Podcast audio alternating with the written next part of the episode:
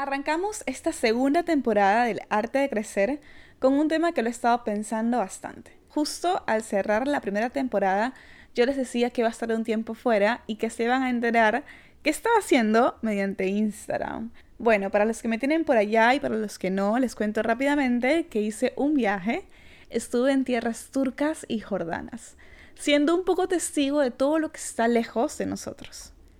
Esta emoción de estar lejos, de descubrir nuevas culturas, conversar con personas del otro lado del mundo y ver otras formas de vivir, me hizo dar cuenta que esto es necesario. Es necesario salir y descubrir qué hay más allá de lo que vemos, creemos y a lo que estamos acostumbrados.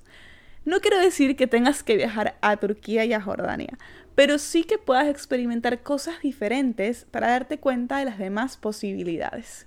En lo personal, soy creyente de la estabilidad, que no se confunda con conformismo, sino como un compromiso que trae libertad, en el sentido que perfecciona tu atención y perspectiva, dirigiéndote a lo que te hace más sano y feliz de forma libre, porque decides hacerlo.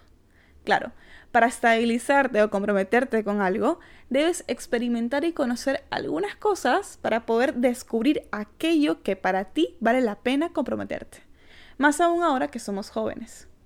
Por ello, sí, amo la estabilidad y por eso me parece importante que como parte de nuestro crecimiento sepamos que tenemos opciones y alternativas para nuestra vida, para decidir qué hacer desde las cosas más simples hasta las decisiones que terminan definiendo nuestro estilo de vida.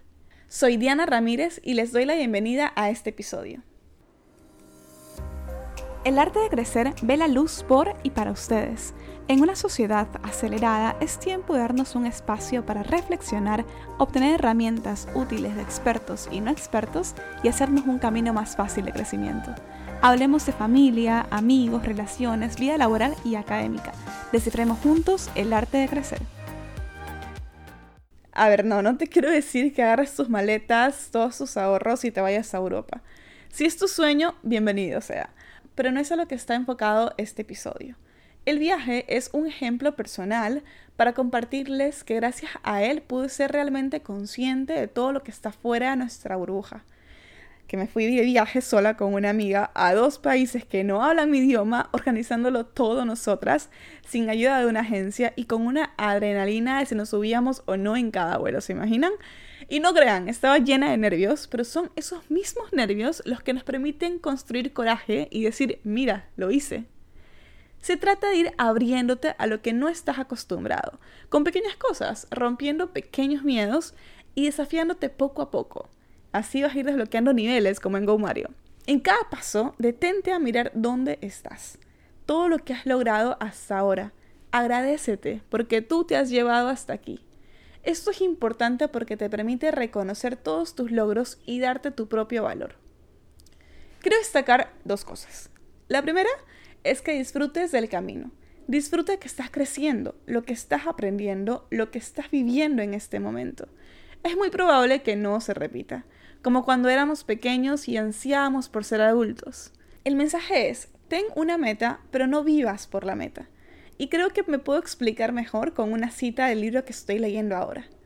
Nunca serás feliz si continúas buscando en qué consiste la felicidad. Nunca vivirás si estás buscando el significado de la vida. La segunda cosa que quiero destacar es que tengas la habilidad de cuestionar. Cuestiónate todo. Si no te sientes bien con alguna situación en particular, cuestiónate la posibilidad de salir de ella. Muchas veces construimos este perfil de nosotros mismos y nos obligamos a permanecer en ellos. Por ejemplo, tienes una amistad que no te hace bien, no te gusta hablar con esta persona o salir con esta persona, pero te has enmarcado en que tú eres alguien amable y que no lastimaría a nadie. Que sientes que si rechazas esta amistad, dejarás de ser esa persona amable. Lo importante es que sepas que puedes cuestionarte y definir por tu cuenta lo que te hace bien a ti y lo que no. Ser honesto contigo y con tus propios valores. Y para eso tenemos opciones. Seamos conscientes de las posibilidades que están a nuestro alcance Ahora es el momento, el mundo es enorme. Date el gusto de hacer lo que puedas. No todo tiene que ser como está estipulado que sea.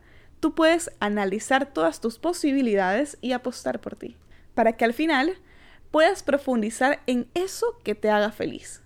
Como les decía, la estabilidad es un valor muy importante para mí. Y creo que en esta etapa de mi vida, y quizás en la tuya también, estamos en el momento ideal para abrir nuestros ojos al mundo de posibilidades que tenemos a nuestro alcance. ¿Qué podemos hacer? ¿Qué alternativas hay? ¿Será que eso en lo que creí toda mi vida ahora ya no me hace tanto sentido? ¿Qué hay en el universo para mí?